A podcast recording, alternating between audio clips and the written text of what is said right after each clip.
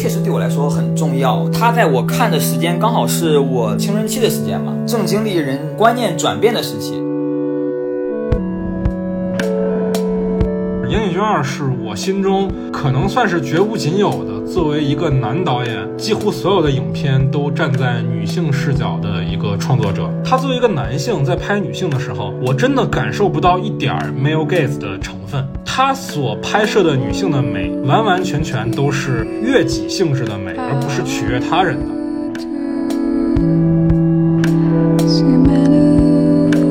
德彪西他是就是印象派音乐嘛，对吧？他就是一个给你一个标题，然后他用这个整个音乐等于说去描绘一个形象。所以这个亚麻头发的女孩，就是她一出来，就我一联想到这个标题就是九野洋子，她就是那个亚麻头发的女孩。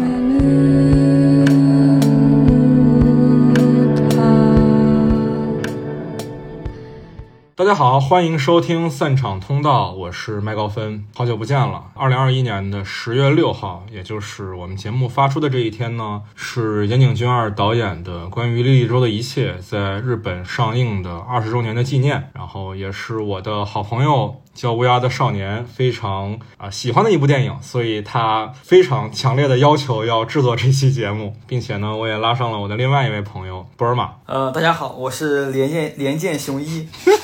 中二了，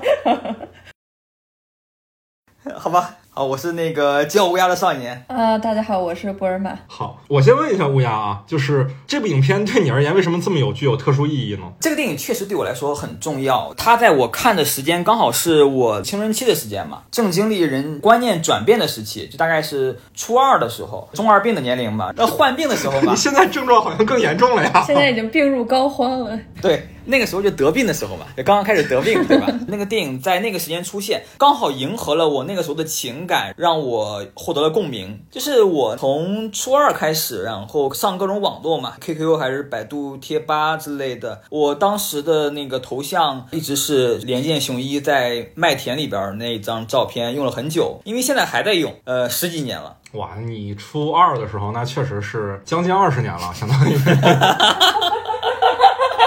就是当时应该是那个一本书和一部电影是我的在网上的那个 ID 的常用，就是我当时那个论坛 BBS 里边用的头像是那个莉莉周那个嘛，然后一般的网名就是呃来自村上春树的《海边的卡夫卡》里边的田村卡夫卡。那叫乌鸦的少年这个 ID 是怎么来的？那个在《海边的卡夫卡》里边，田村卡夫卡也叫做叫乌鸦的少年，其实这个很正常，对吧？我知道那个在呃互联网刚刚兴起的时候，就就是九五年九六年的时候，很多人看了《情书》，把自己的网名。改为藤井树嘛？嗯，现在豆瓣还有一个著名影评人叫藤井树小姐。呃，应该都是那个时间改的。那个时候就是台湾和大陆都有很多人改名叫藤井树。那这部影片对波尔玛又有什么样？不一样的意义呢？我也是大概初二的时候吧，先看到那个莉莉周的那个书，那个时候从郭敬明那块知道的，因为他的公司先出版的那个书嘛，他那个书的写作方式就挺特别的，都是用那个就论坛的格式去写的。过了两三年吧，然后看到那个电影，就是岩井俊二吧，是我电影的启蒙，算是就我对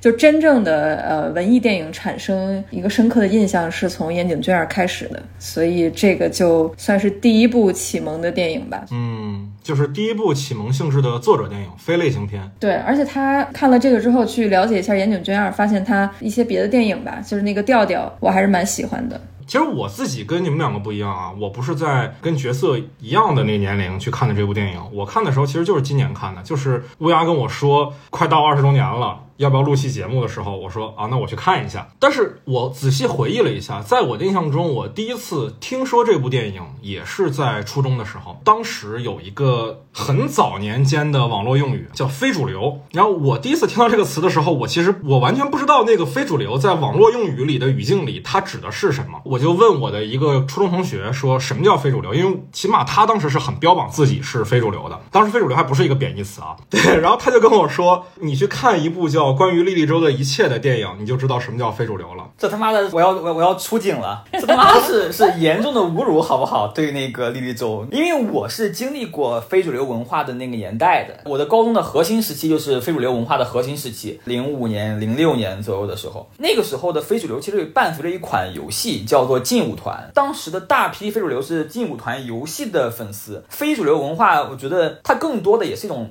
一种视觉风格，有点儿那个日本视觉系的意思，但是它当然它把它的那个重新的山寨化了，伴随着一些网络用语啊，就是比如说什么如果爱请深爱，伴随着火星吻、爆炸头，然后伴随着自残。但是你说那个莉莉周和非主流，它确实有一个共同点，就是他们都有残酷的这一部分。非主流文化是有是有残酷这个元素的，比如他们可能会自残，这个残酷的元素在莉莉周里边是出现了的。但是两者除了残酷之外，都是青春期之外没有更多的联系。这我也有想发言的，就是非主流文化，虽然我们小几岁啊，但是也是经历过的。然后他说的这个残酷、呃唯美什么的视觉风格吧，岩井俊二经常被贴到一个标签儿，就是残酷和唯美，然后有时候会概括一下总结成非主流。但我觉得就是岩井俊二不能给他贴标签儿，他已经被贴了特别多的标签儿，然后这些标签儿就是现在的正常的人看这些，可能你都不太会想看他的电影。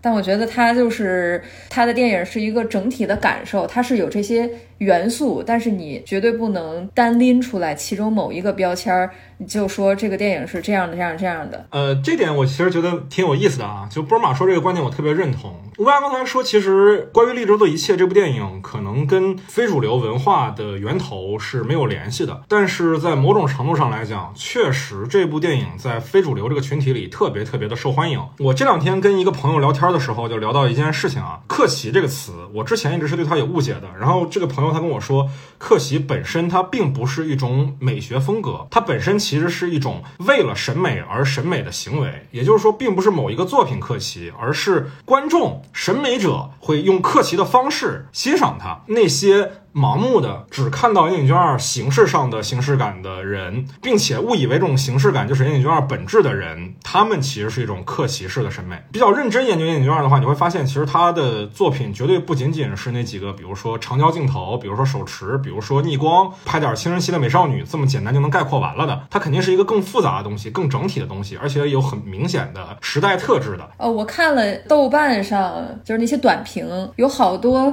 一零年左右的评论，感觉像他没看过一样。就他依然会用这些特别简单的标签去贴上去，呃，说我不相信这个电影有人看完没睡着。坦白讲啊，就是我是我现在年纪其实已经不是当时的那个状态了嘛，我现在已经二十多快三十了。那在这种情况下，我看这个片子，其实我第一遍看也是很累的。你们可能当时那个年纪看是有很大的代入感，有很多的能体会的东西。但是我现在看，一方面是我年纪比较大了，一方面是时代也不一样了。我觉得他讲的很多东西其实是存在着那种世纪之初刚开始有互联网，人们可以不用出门就能。跟世界连通的那种体验的那个年代，那现在其实网络已经跟现实生活融为一体了，我们已经不能摘开了。其实这种感受已经不是很强了，没有那么大冲击感了。所以说，看这个电影也讲缘分吧。如果你在合适的年纪、合适的时代看了这部片子的话，你可能感受是很不一样的。嗯，确实，确实是这样。莉莉周的核心元素或者核心形式是以论坛体嘛，对吧？而论坛在一零年以后已经开始消亡了。就变为了即时通信嘛，但但我特别怀念那种论坛式的年代。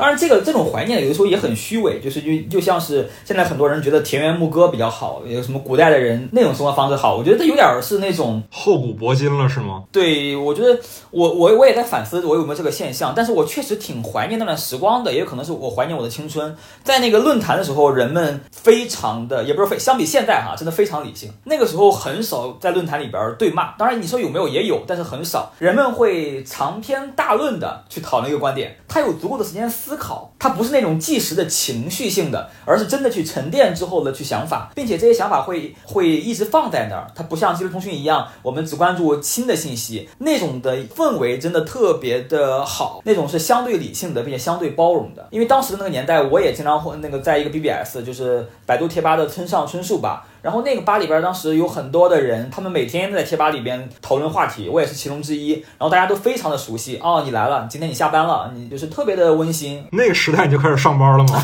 不是我上班了呀，不是我上班，大哥大哥，我放学了好不好？放 你放学，我放学了，有人有人上班了。然后那个当有一天这个人他不再在贴吧里边出现的时候，我们就会说这个人从村吧毕业了。这个所以我非常能理解哈，我知道现在的人哈，无论你是任何的理念，你总能在网上找到共鸣，对吧？总有和你一样的人吧，因为这个网上的人太多了。但是在我的小的时候那个年代，那我就是那个格格不入的人。我喜欢的东西，比如说我喜欢的作家，或者我喜欢的小说，或者我喜欢的音乐，其实现实里边是没有人跟我有共鸣的，因为我本身在一个小镇，会感觉非常孤独。然后突然出现了互联网。然后我发现，哦，原来你也喜欢他呀！哦，原来这个世界上还有人跟我想的一样啊！因为现在的新的一代人，他们是从小就这样，他们没有经历过那个在互联网出现之前的孤独。但是我们这一代人是从互联网前的孤独跳向了一个在互联网里边获得共鸣，这种强大的新奇感会让人感觉找到了希望。就是所以在电影里边，连剑雄一他为什么那么执着于这个 BBS，就是因为他在现实里边找不到共鸣，而在这个网上他获得了这样的一个共鸣。哎，那你你们两个是？怎么知道这部电影的？呃，我知道这部电影还真的是有一段的故事，在我们那个年代，互联网还不发达嘛。你说今天乌鸦经常的一句口头禅就是在我们那个年代，就是因为互联网不是很发达，那个时候呢就还是流行很多人会出杂志，当时包括什么蒋峰啊、霍艳呀、蔡骏呀，应该是这些人，他们有很多的杂志，还有春树，也没有公开的那样的版号，我记得是就是在地摊上买，都是些那个就是跟以前的那种严肃文学不一样的那种带有八。八零后的那个风格的文学，呃，在某一本杂志里边，或者某几本杂志里边，我都看到了关于这部电影的影评。当时不叫莉莉周，他们当时写影评的时候，把这个电影叫做《青春电幻物语》，电力的电，幻觉的幻。怎么理解这个名字呀？嗯，就是青少年的那个时期的剧烈的变化。好像这个电影的大陆正规译名叫《豆蔻年华》，哎，没有吧？就大陆不存在正规的译名吧？因为它在大陆的某个电影节里边上映过，就叫做《豆蔻年华》。哦，呃，然后在那个某个某几个杂志里边看到了关于这个《青春电幻物语》的评论，他们描述了电影的情节、风筝啊、剃头啊等等之类的。他说德德彪西就是在看我看这部电影之前，其实这部电影我已经了解的差不多了，但是我我很长一段时间没有找到这部电影的资源，就那时候还不好找，说实话，那个时候的视频格式还是什么 R R M R M V B，那时候不是还是盗版碟的时代吗？你你要知道盗版碟哈，就是首先我在一个小县城里边，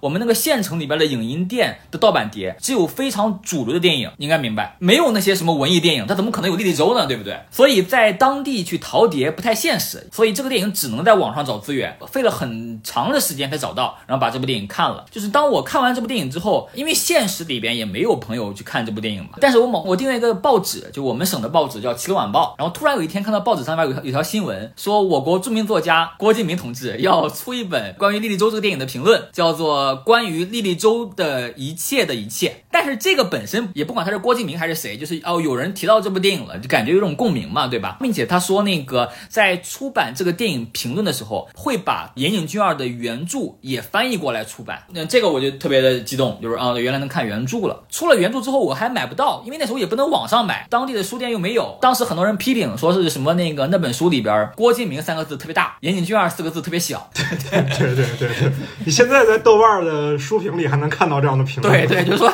我看原著是很多年之前了，我就记得印象很深刻的一句话。现在来看，这句话还真的非常非主流，叫做呃，人类不能飞翔。对对对，全文最后一句话。对，人类不能飞翔。那讨论到这儿啊，我有一个话题。我其实，在看完电影以及看完小说之后，我的体验其实看小说会更好一点，因为我是先看电影再看的小说。看小说之后，很多电影里不能被解答的问题在。小说里被解答了，可是我冷静下来想了一下，如果我是先看的小说再看的电影的话，可能这个事儿会反过来，因为电影相当于也是对小说的一个补充，而且我觉得这个电影很重要的一件事情是，它毕竟是围绕着一个音乐偶像利柔展开的所有的他的歌迷的事情，这个音乐是非常非常重要的，就是小林武史做的整个的利柔的这个虚拟的音乐，这是我觉得是可能是个影片中最重要的主角。这影片的主角不是说演员所饰演的这些。角色也不是说小田生所拍摄的这些画面，但是我觉得这个片子最核心的其实是小林武史做的这些音乐。就我看这个影片最后出字幕的时候，第一个出来的人名是小林武史，第二个是克劳德德彪西。然后才是主演们，这是我觉得可能很多音乐家都没有享受过的一种待遇了。所以我也觉得这是樱井俊二对这部影片的一个看法。那我现在就想问两位一个问题了，就是我们的听众朋友们啊，存在着很多人可能是没看这部电影，可能是听完我们这期节目可能会去看这部电影的。你们觉得是先看原著比较好，还是先去看电影比较好呢？那我肯定是推荐先看电影好，因为原著，因为它毕竟是一种比较古早的论坛形式的。那有很多朋友可能就是你没有经过论坛的那个时期，你对它没有一个特殊的感情，你看到这种形式不会觉得特别的熟悉。然后如果你看完电影，你对里面的角色的这些。关系什么的，呃，还有疑问可以去看书。我觉得这个在书里都会得到解答。我更倾向于书是一个对电影的补充，电影是一个主体。那对，因为其实原著也是岩井俊二的小说嘛，而且原著跟电影推出的年代几乎是一致的。就我一直在说原著啊，但其实它和电影应该是同一时期的作品。我们很难定义说哪个是哪一个的范本，只是按照我们常规意义来理解，似乎小说就文本本身可能比电影诞生要更早嘛，因为毕竟。电影有一个实现的过程，而文本是你写下来它就已经成立了。那我自己的感受其实是这样的，我这个事儿其实困扰了我很久啊，就是我觉得当我向我的朋友们去推荐关于绿洲的一切的时候，是应该先推荐小说版还是电影版？如果先看电影的话，其实我自己的感受，因为我是先看电影的，里里面的很多的动机它是没有解释的。嗯，这个其实对我的观影体验造成了非常大的障碍。而且我说句实在话啊，就我有点脸盲，里面的很多角色我是花了很长时间才确定谁是谁的，而且。它影片本身又存在着时间线的拼贴嘛，它故事里的星野这个角色嘛，存在着前后的一个性格变化，但它的时间线又不是一个顺序，那所以我是很难理解说前面那个上一场戏还是一个霸凌者的星野，在下一场戏乖乖的上台发言，可能看完影片我能理解到这其实是一个时间线的重组。但是我在看的当下的时候，我是混乱的，我是没有办法把这两个人联想到一块儿的。所以我当时一直在想，说那个人是星野吗？这个人是星野吗？这两个星野是一个星野吗？我很长一段时间在思考这个问题。但如果我先看的是小说的话，可能就不存在这个问题了。而且我说实在的，我觉得波尔玛认为说电影是一个更适合大家看的入坑的作品，那我觉得其实不是。我对于小说的感受啊，这个小说它其实相比电影而言，我觉得是更类型的。它起码前面一半儿，它是一本悬疑小说，它用论坛的形式引入了。一些世界观的内容，然后在中段抛出了一个案件，然后又通过推理，大家反复验证说刚才的上一个人的推理有什么样的问题，有什么样的破绽，到最后大家发现真相。后面的一半是故事的主角开始叙述真相是什么样的，其实后面的一半才是电影关于利州的一切所展示的内容。就这种方式对于我而言，明显是更好接受的。但说实在的啊，我最后总结了一下，说我建议大家应该怎么去接触这一部作品。我觉得你就应该先打开一个音。音乐软件边播着小林无史所做的这张专辑，边把原著读完，再去看这个电影。因为原著其实也很短，我觉得三个小时应该可以读的差不多了。然后你听完这整张专辑，可能听两遍的时候，也就差不多可以把这个小说读完了，然后再看这部电影。我觉得这是最好、最好、最好的一个感受的方式。而且我觉得这个小说跟电影在很多情节上是有明显的出入的。这些出入，不论你是先看电影还是在先看小说，当你再去看另外一个版本的时候，这些。出入是给你非常大的一个冲击的，就这其实也很让我矛盾啊，因为我是觉得电影对于很多人物的结局的交代其实是更好的，但是小说却对人物的动机的阐释更加的丰富，所以这两个作品还真的是不能拆开来看。我是建议说，不管你是先看的哪个，都一定要把另外一个版本也一块看了。我跟麦高芬的对这部电影的看法这一部分可以说是完全相反的。刚刚那个麦高芬说莉莉周才是这个电影的主角，我反而。觉得莉莉周就是就跟主播一样，那是个麦高芬，他不是特别，他不是特别重要，他只是一种精神寄托的一个对象。包括他们一直提到的以太，就是它就是一种传播媒介。就以太真正传播的东西，可能才是他想表达的，然后才是这群青少年他最疑惑，然后最想去得到解答的东西。我觉得那莉莉周也是。就这我可能要补充一下啊，刚才我不知道有没有说过，说我觉得莉。莉周是主角，我如果说了的话，那也是口误。就我觉得莉莉周它其实是岩井俊二对这个时代世纪之交的那个特殊的时代的一个观察的一个集中体现。他肯定不是主角嘛，但我觉得他是岩井俊二的一个集中的表现对象。就是这事儿其实挺挺有意思的啊，正好也是前一阵北影节，这事儿可以说点题外话。前一阵北影节我看了《妄想代理人》，因为我刚好也是上个月，相当于是前后脚又看了《妄想代理人》，然后又看了这个关于利州的一切。这两部作品其实诞生的年代差别不。太远嘛，利益州是零一年的，然后妄想代理人是零四年的。这其实是我觉得有很大程度上是当时的创作者对于那个时代的一个偶像文化和互联网文化的一个集中体现。利益州在关于利益州的一切就很像妄想代理人里那只虚拟的那只狗，是叫马米诺，好像是叫是吗？对，本本质上来讲，他们在这个故事里其实不产生作用，但是所有的故事都是因他们而起。这个故事只发生在他们所能出现的那个时代里，在之前和之后其实都不成立，就是流行文化爆炸的那那个时代吧。所以我觉得利州当然不是这个故事的主角，但是利州是这个故事所要表达的一个核心，是流行文化、互联网文化对于普通人的一个影响。我不是完全赞成这个。其实，在我们录节目之前，我们简单的开了一个小的讨论。麦高芬认为，这个电影里边有很多表现时代的元素，比如说互联网的兴起啊，以及泡沫经济的衰，那之后日本的衰落之类的。其实我反而不是那么认为。我当然承认这个电影里边的 BBS 或者说网络对他们的影响，我前面已经提过了。但是我认为，对于青少年来说，或者对于这个电影的核心来说，它就表现的是那个青少年时期的一个巨大的思想转变，就是你以前的世界被崩解了，但是新的世界没有形成。这个期间的这样的一个世界的世界的重组过程，我认为这个是超越时代的，这个是属于每个时代的，处在那个期间的每个年轻人的身上都会出现的。就是我认为这个电影的核心不是时代，但是确实有时代的影响。嗯，我们台上期节目还是关于福音战士的，当然里面我的嘉宾海若就是说一个话题啊，为什么 Eva 这个影片要把主角的年龄设置在十四岁？包括绿洲里面也是十四岁嘛，十四岁其实是青春期的开始。然后海若就在节目里说，青春期在心理学上的定义是什么？忙。其实就是在青春期之前，我们人类基本是有本能驱动的，是像动物一样的活着的。而在青春期这个阶段里，我们开始思考自我，开始关注我们所存身的这个世界。经历过这个时期之后，我们的自我认知才会完整的形成。而在此之前，还是动物性的。所以在这个阶段里，其实是最好的和最坏的产生交锋的一个阶段。对，这可能很大程度上也是这个影片所表达一个核心啊，就是为什么人物会在这个阶段里有一个突然的巨大的转变。说到这儿啊，就是我们之前的内容都跟剧情无关啊，但是之后的内容是要讨论到剧情了。所以如果害怕剧透的朋友们呢，可以先去看电影或者小说，再来听我们接下来的内容。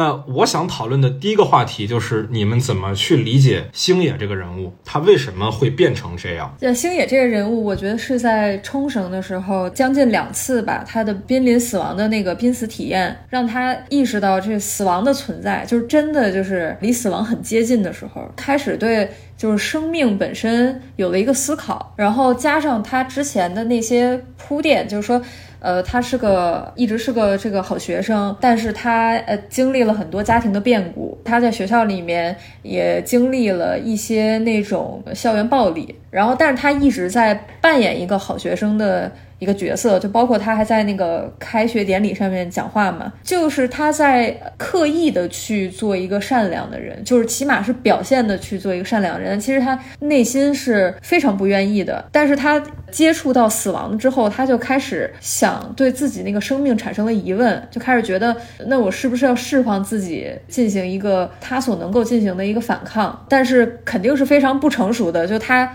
提前长大了，他提前意识到不应该像以前那样特别憋屈的活着，但是他也不知道该怎么活着，他只有特别无规则的去释放自己的力力量，就成了他后来的样子。其实我觉得布尔玛说的都对啊，但是我要补充一点，就是呃，如果这个星野不是发生在这个年龄。而是发生在别的任何年龄，那这个转变都很不自然。但是唯独发生在这个年龄是可以理解的。我们如果以我们现在的观点，以现在的年龄来看的话，会不理解星野的变化为为何如此之大。但是当我们回顾自己的十四岁、十五岁的时候，就是那个时期，你或者你周围的人是否也经历了巨大的变化？起码我是经历了的，我的那段期间和那段期间之后是完全不一样的人。就是我在之前的时候，想当一个科学家、数学家，然后每天就是做题，你知道吧？小镇做题家，我靠，太标准了。是啊，之后我就觉得这都没有意义，不如爱情，不如表达自己，就是等等之类的，就是我被完全不一样了。就是所以说，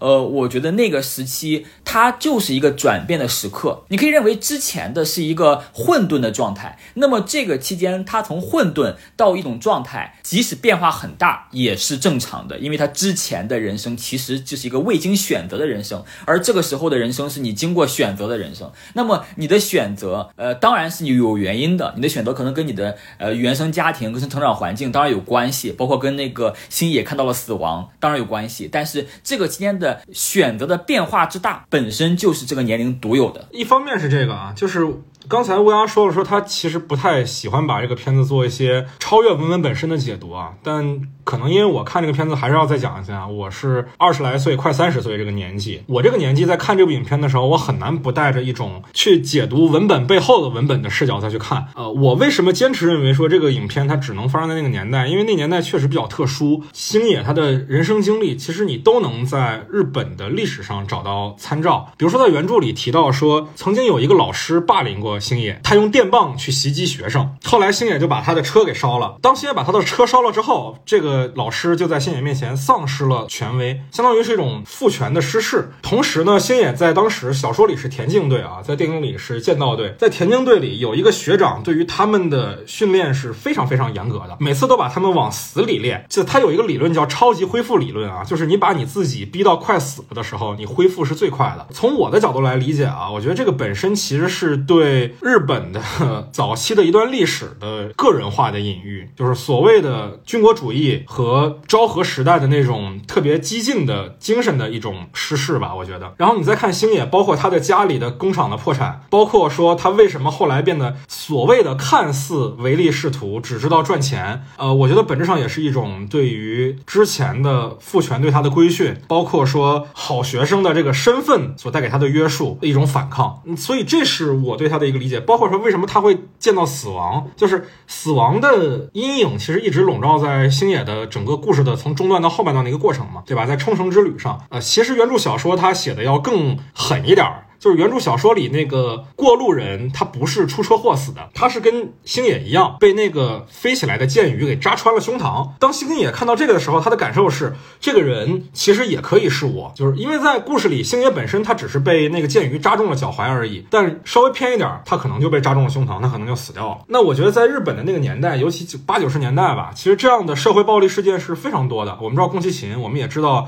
地铁沙林毒气事件。我自己觉得它本身是跟日本那个时代的社会焦虑是有直接联系的，所以我自己也明白，说我为什么看就是第一遍看这个电影的时候没有办法那么投入，因为我相对而言的成长环境也好，现在年龄阶段也好，都没有这么大的一个生存焦虑，所以我可能不太会去思考那些死亡的问题，或者说怎么样自处的问题。我想起一个我国著名的影评人说的话，他说导演的文本并不高于影评人的文本，就是一个电影中导演对这个电影本身的表达，他可能没那么。表达可能根本没那么想，但是影评人把它解读出来了，也是可以的。就是影评人的这个文本并不低于导演的文本。导演，你其实就算你本身没那么想，那我影评人解读了也就解读了。那 你不能说导演也没那么想，我就不能那么解读，因为也许导演他主观没意识到，他的潜意识里边，他正好在泡沫经济时代，他在军国主义，他的潜意识里边不自然的流露了，对吧？他导演自己没想到，然后你解读出来了，那么你也是合理的。所以这是谁呢？这个影评人，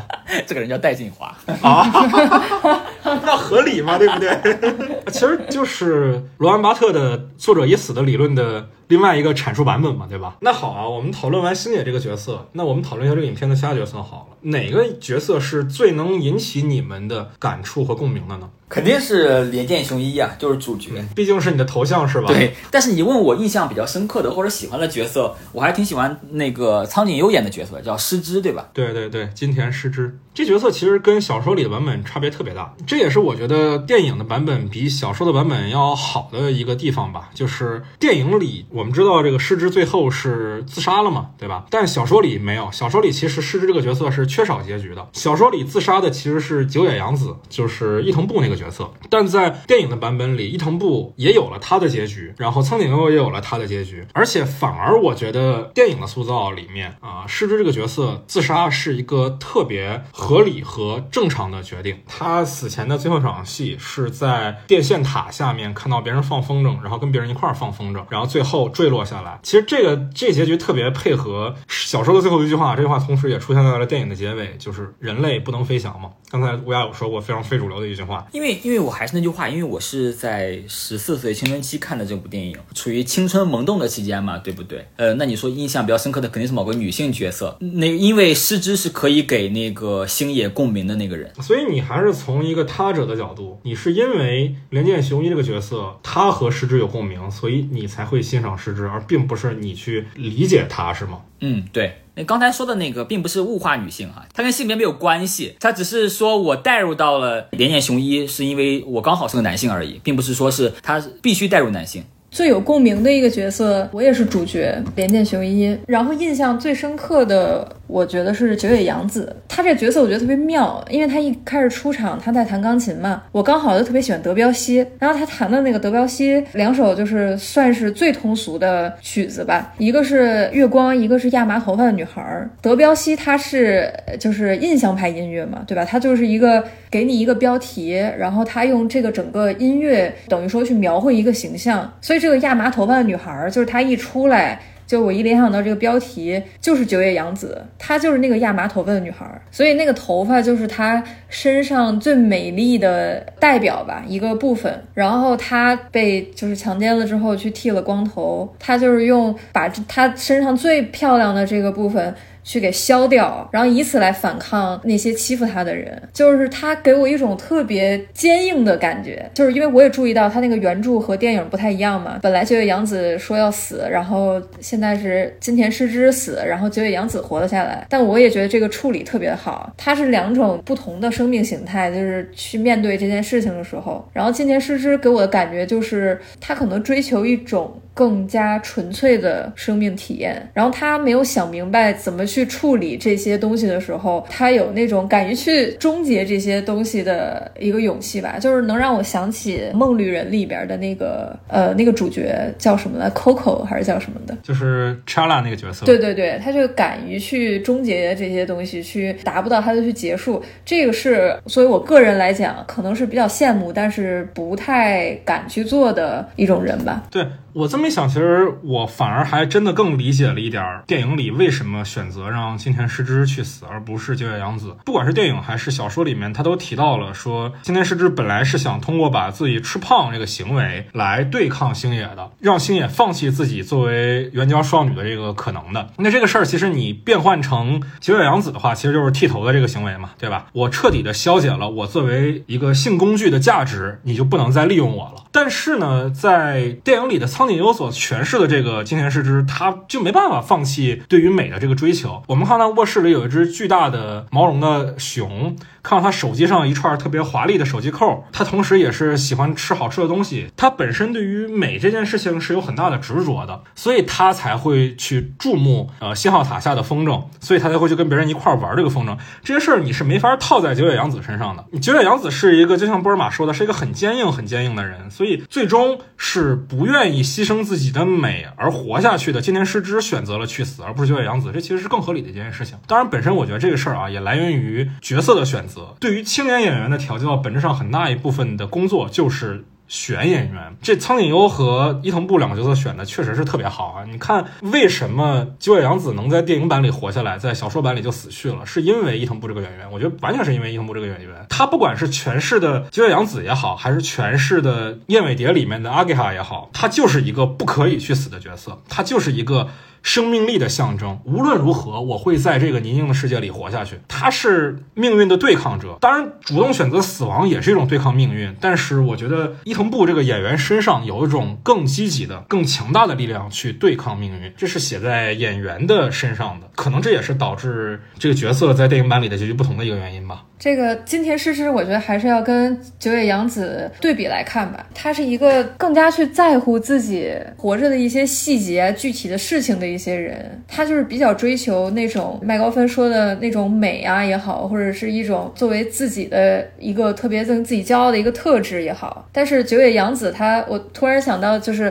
之前不是说的他是一个很坚硬的一个人吗？但是他在面对班里的那个女同学对他的。各种欺凌的时候，其实没有去直接的跟他们对抗。其实他就是一个特别有韧性的一个，他也不是那种很容易掰碎那种那种坚硬。就是他为了活着，他可以改变自己的很多东西，但金田失之就不行。哎，说到这儿啊，我觉得也是我想讨论的这个影片的一个集中的话题。我们如果看原著的话，会得到非常明确的信息，就是金田诗织就是被迫卖淫嘛。那几个坏学生对于九野洋子的行为，其实就是强奸。嘛，但在电影里这些事儿其实是没有被直接展现的，基本都被视听语言所回避了。就我当时在看这块的时候，其实我是有疑惑的，因为看似是援交那件事儿，其实那个男的只是稍微抱了一下金田诗织而已，然后这个事儿就结束了，那个男的就走了。我当时看时候，其实我是非常非常疑惑的，在小说里写的非常的直白啊，但为什么在电影里却被回避掉了呢？岩井俊二他并不是一个不敢对于角色残忍的导演，我们看到这个片子里面，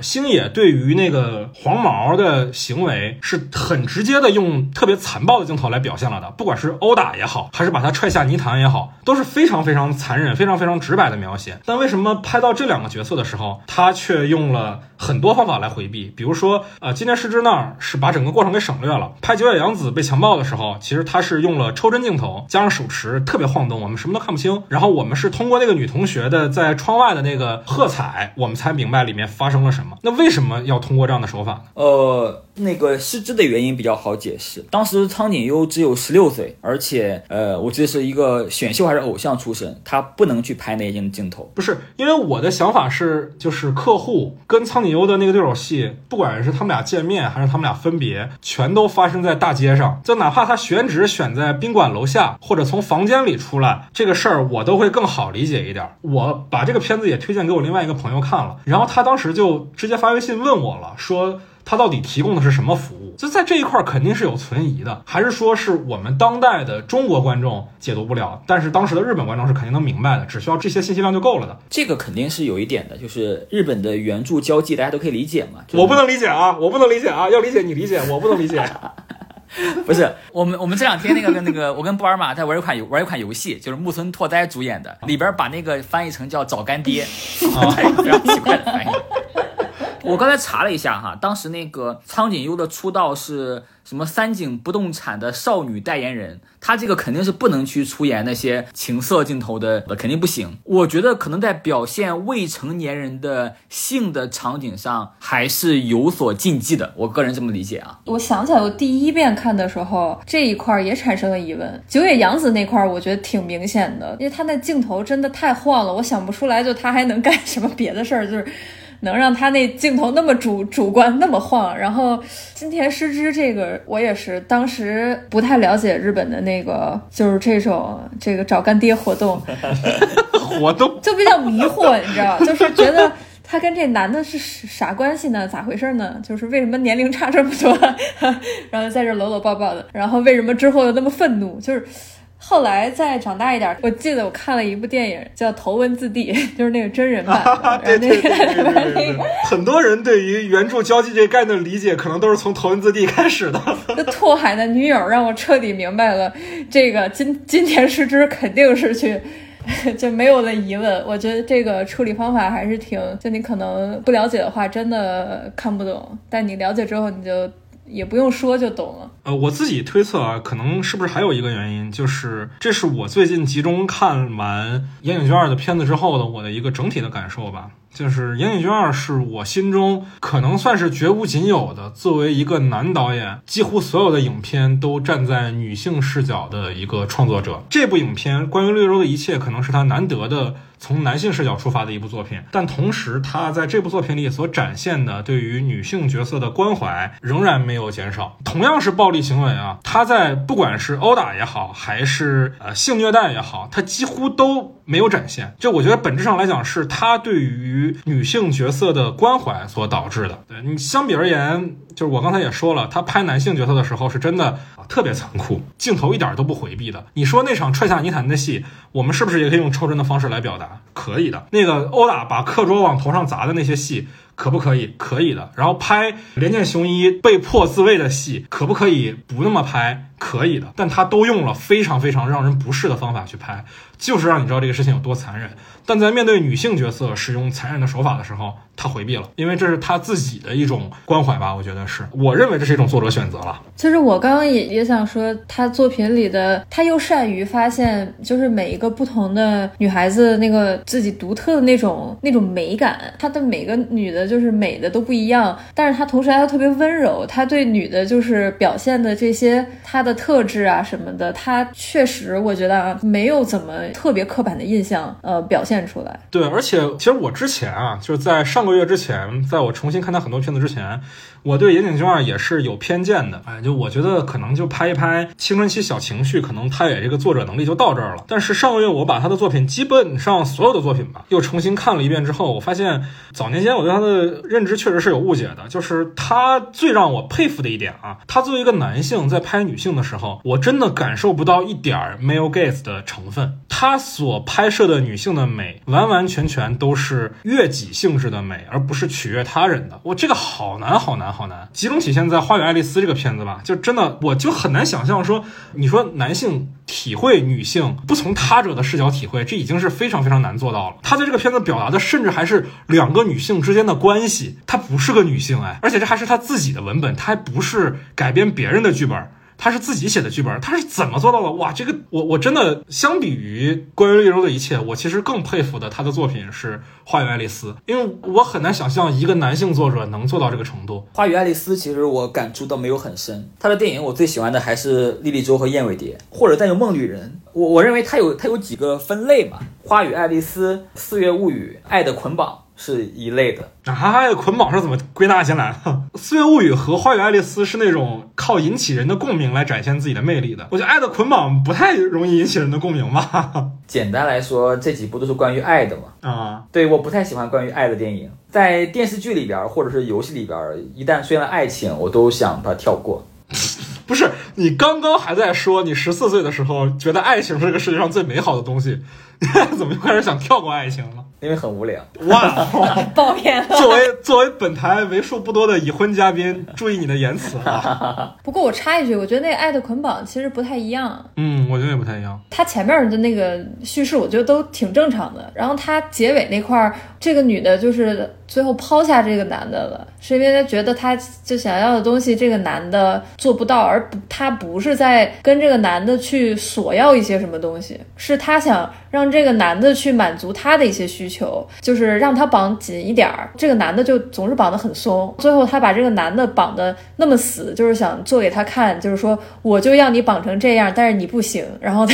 这女的走了。我我觉得不是这样的啊，我对那个片子的理解是，《爱的捆绑》它本身讲的是这个女的想要的不是男的把她捆得很紧，而是男的想要把她捆起来，但男的一直只是我满足你想要的想法，你想要狗，我找不到狗，我给你个乌龟，你想要什么，我满足不了，我退而求其次，但是女主角。想要的其实是男主角想要控制她，嗯，而不是男主角去控制她这件事儿本身。这是我对这个片子的一个理解吧。但是我即使是从这个角度来理解，我也没有很喜欢这个片子啊。我觉得《岩井俊二》其实不适合这种高概念、符号化的叙事，它还是应该贴近更现实一点的情感感受。当然，这后期它也是一直这么发展的啊。它其实早期有四个为富士电视台拍的，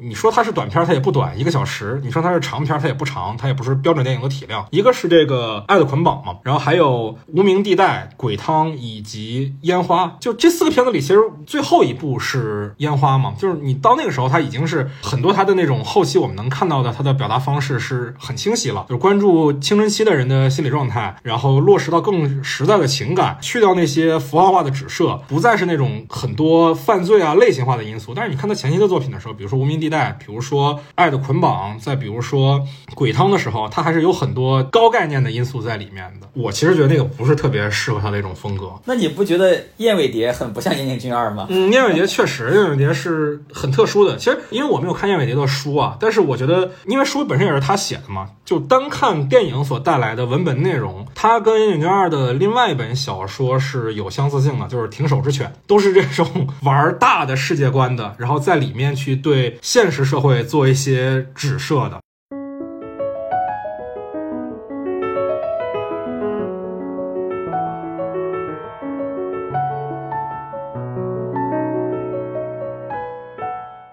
我还挺好奇的啊，就是波尔玛作为一个女性观众，你在看年景卷二的这些女性题材的作品的时候，有没有感觉到男性视角的存在呢？他的主要这些特流行的作品，我都是在很久以前看的，因为刚接触电影嘛，影像对我的冲击，首先就先大过了其他的什么男性视角、女性视角这些东西，就没有仔细的去思考思考过这些。呃，莉莉周可能是最明显的一个男性视角，但是他他只是以男性性为主角去叙事的，他并不是就是说有一个男性凝视或者怎么样的。而且我觉得他那里面的所有的女孩子都都一个个特别鲜活的人，就没有觉得他们非得是什么样的性别才可以的这种。我觉得这种尤其是在燕尾蝶里面也特别明显，那里面的人都是来自各种背景啊，干什么活的都有，其实就很模糊那个性别的符号吧。但这点上我有点不太一样的观点啊，我觉得他的故事里面女性角角色还真的都必须要是女性角色，这也是我最佩服燕尾二的一点，就是他哪怕对于女性角色的困境的理解也是非常女性式的理解，他理解女性需要在这个社会里证明什么才能获得尊重，很多这些观点我觉得是男性都很难获得的。你不管说是在《绿洲》里拍援交少女这样的角色，还是他就是一六年的时候拍过一个特别长的片子叫《瑞普·凡温克尔的新娘》，片长三个小时，然后日剧版是拿一样的素材，然后剪了六集出来，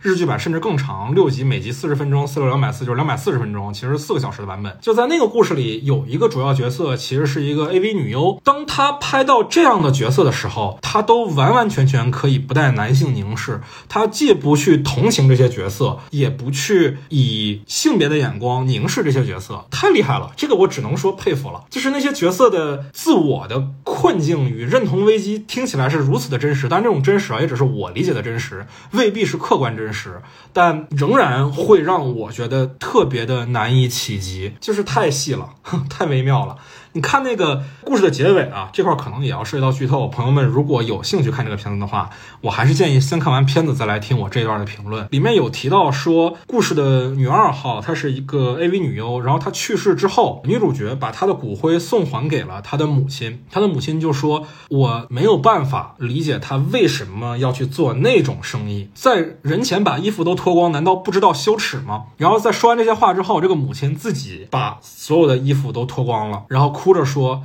真的好羞耻啊！”这场戏其实一开始拍的特别喜感，但是到了后来，当这个母亲开始哭的时候，开始边喝酒边哭。啊，我突然明白了，就是这是尝试去理解自己女儿的一种方式。当然啊，这个母亲 judge 过自己的女儿，但当女儿死掉之后，她意识到了说他们之前的矛盾已经不再具有意义的时候，我尝试去理解你，而理解这个过程又如此的痛苦。那这个时候，母亲的眼泪是为什么而流呢？是因为她想象着自己女儿这十年来所经受到痛苦没有被他理解，这是他的眼泪的原因。那这个情感的冲击力实在是太大了。在此前，这个片子在我这儿就是一个四星的片子，但这个结尾一下把这个片子拔高到了一个特别高的一个程度啊，就很像那个我之前五年前吧看的一个日剧叫《火花》的那个结尾，那也是一个特别荒诞的一个结尾啊，乍一看都很喜剧，但是这个喜剧的背后是一个特别庞大的悲伤。其实我们一直都说马演员他是一个青春片导演，但是看他后期的作品，你包括这个瑞普·凡文克尔的新娘，包括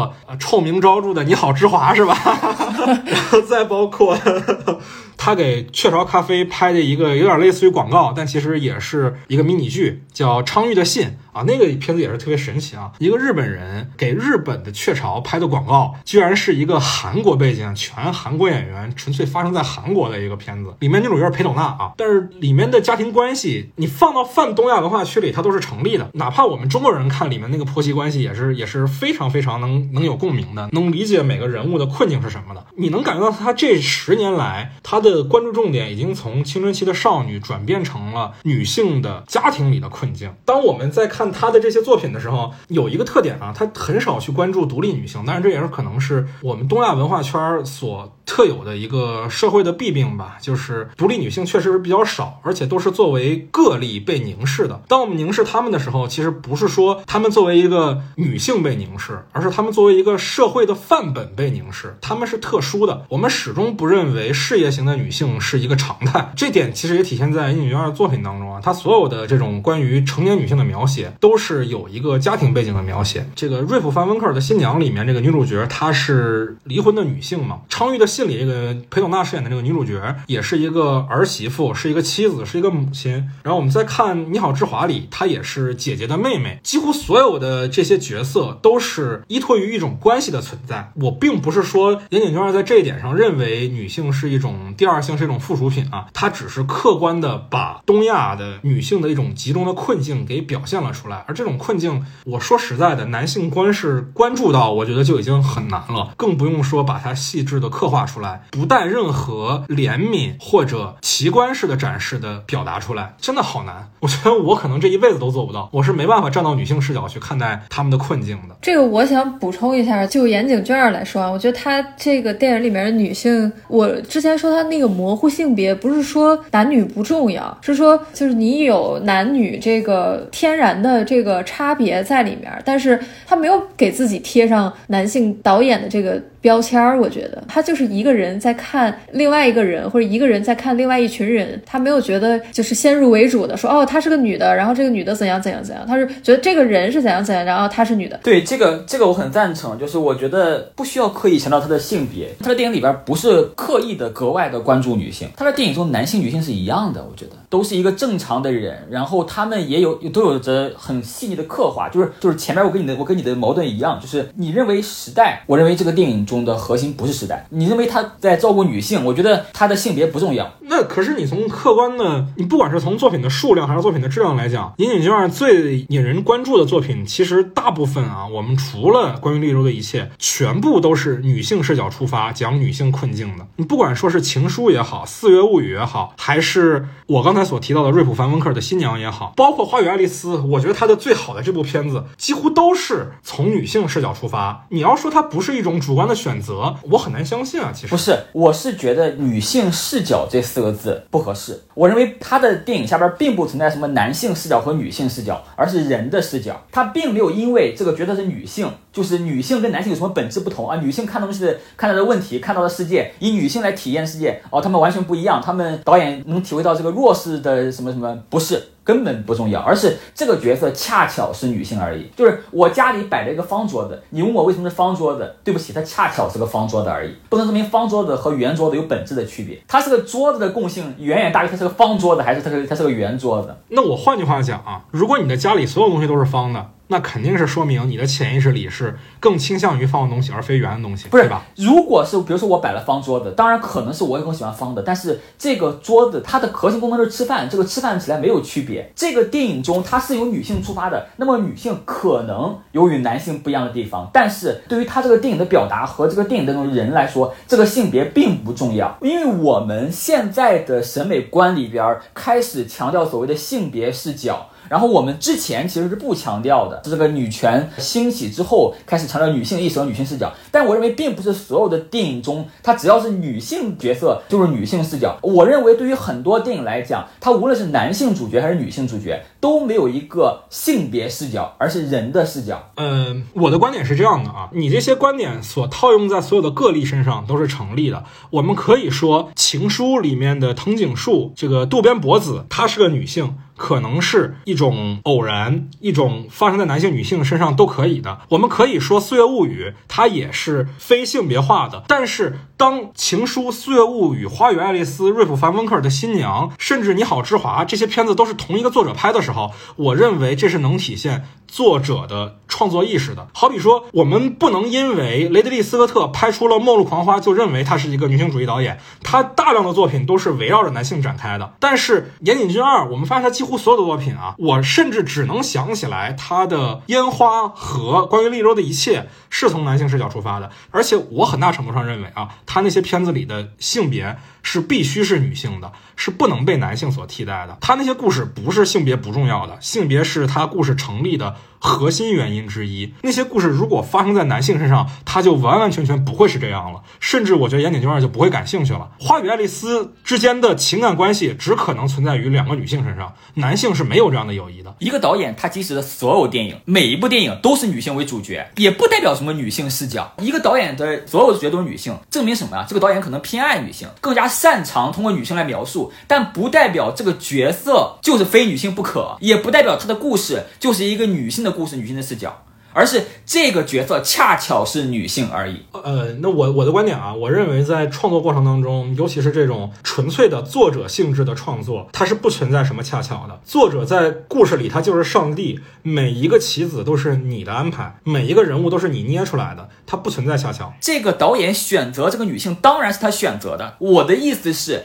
这个角色是女性是偶然，并不是她选择这个角色是女性的偶然。我不知道你明白什么意思吗？比如说，我经历了某个困难，我经历了一个爱情的困难，那么这个困难并不是因为我是女性才会遇到的，但是。导演可能更加喜欢去选择女性来面对这个困难，就这个观点我完全不认同啊！我认为性别是他创作的根本。我还是想举《花与爱丽丝》这个故事为例子啊，就我们能看出来，眼镜二对于这部片子明显是有偏爱的，不然的话他也不至于十几年之后再做个动画片来作为番外，来作为补充，就是《花与爱丽丝杀人事件》嘛，对吧？那如果我们以《花与爱丽丝》这个人物关系为一个它的核心范本来研究的话，这个关系是只有女性才能成立的，男性是没有这样的人物关系的。我觉得你你这个观点本身就带有很强的值得批判的性别色彩。首先哈，如果一个电影是讲这个一个人怀孕生孩子的，那当然这个角色只能是女性，不能是男性啊，对不对？但你不能因为这个你就证明这个导演是所谓的女性视角，而是他遇到的这个困难同样是男性可能遇到的，但他们的具体困难并不一定完全一致。当然，你说。女性闺蜜的这样的一个情感，她跟男性的闺蜜的情感，它未必是完全等同的，它也未必是完全一样的。你把《花与爱丽丝》直接换成男性的故事，当然不可能成立。它直接换当然不能成立，但是它可以把它男性本地化一下，它一样是一个可以发生在青春期的一个呃朋友之间的一个一个一个关系。嗯，我大概明白说我们之间的本质分歧在哪儿了，就是我认为呃《岩井俊二》的很多表达是必须由女性来完成的，然后在你们看来。女性她并不是这个表达的必要因素，只是加分项，加分项都不加分项都不是，而是她刚好是个女性。这个刚好并不指的是导演他去随意选择了一个性别，导演当然是刻意选择了性别，但是他出于这个人生的主题而讲，他出于这个人生际遇来讲，他就是刚好是女性。这个地方我要稍微的质疑一下女性主义啊，不怕出镜。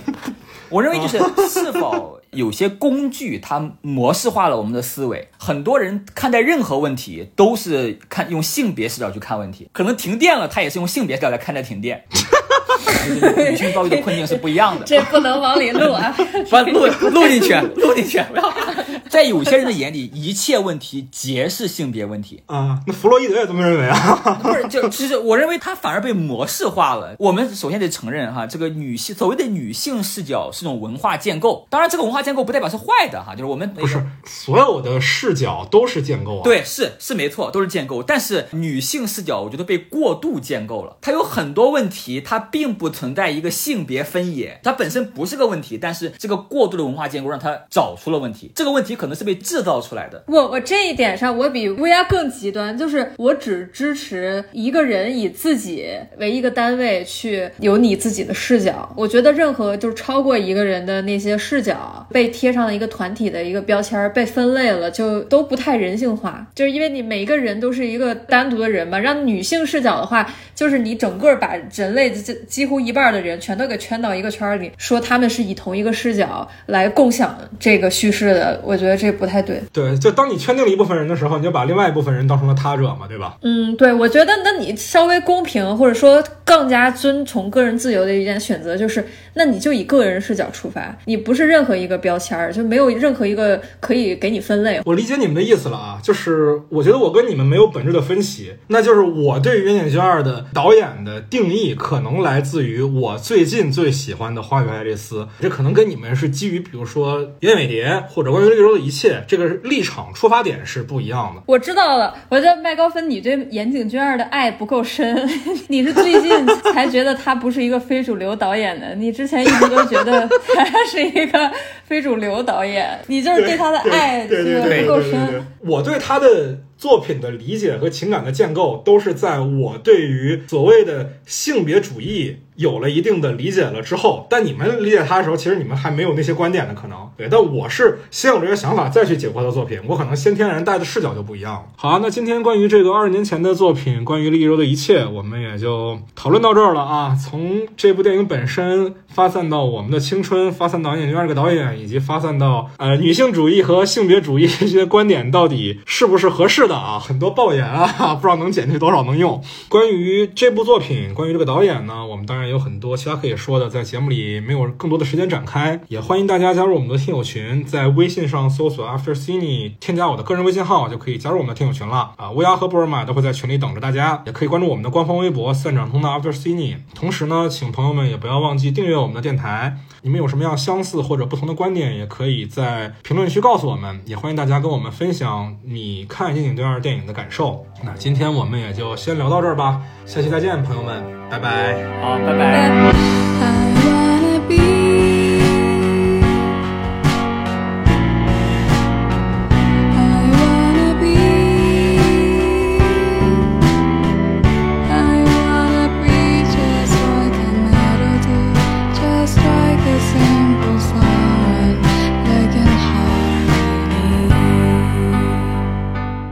前面说那个什么看见那个电影中出现爱情就烦之类的，也不是。你像《命命运石之门》，我就看着挺好的。我我不是反感那个爱情或反感电影中的爱情，是我讨厌那种特别俗俗套的。就是喜欢文艺片，不喜欢类型片不是片。他喜欢中二片，哦，对对对，你说的没错，那种什么穿越时空的，什么亿万年的孤独那种，你懂的吧？就是那那那种中二的爱，特别的喜欢。什么三笠感动了尤米尔那种。对对对对对对对对对对。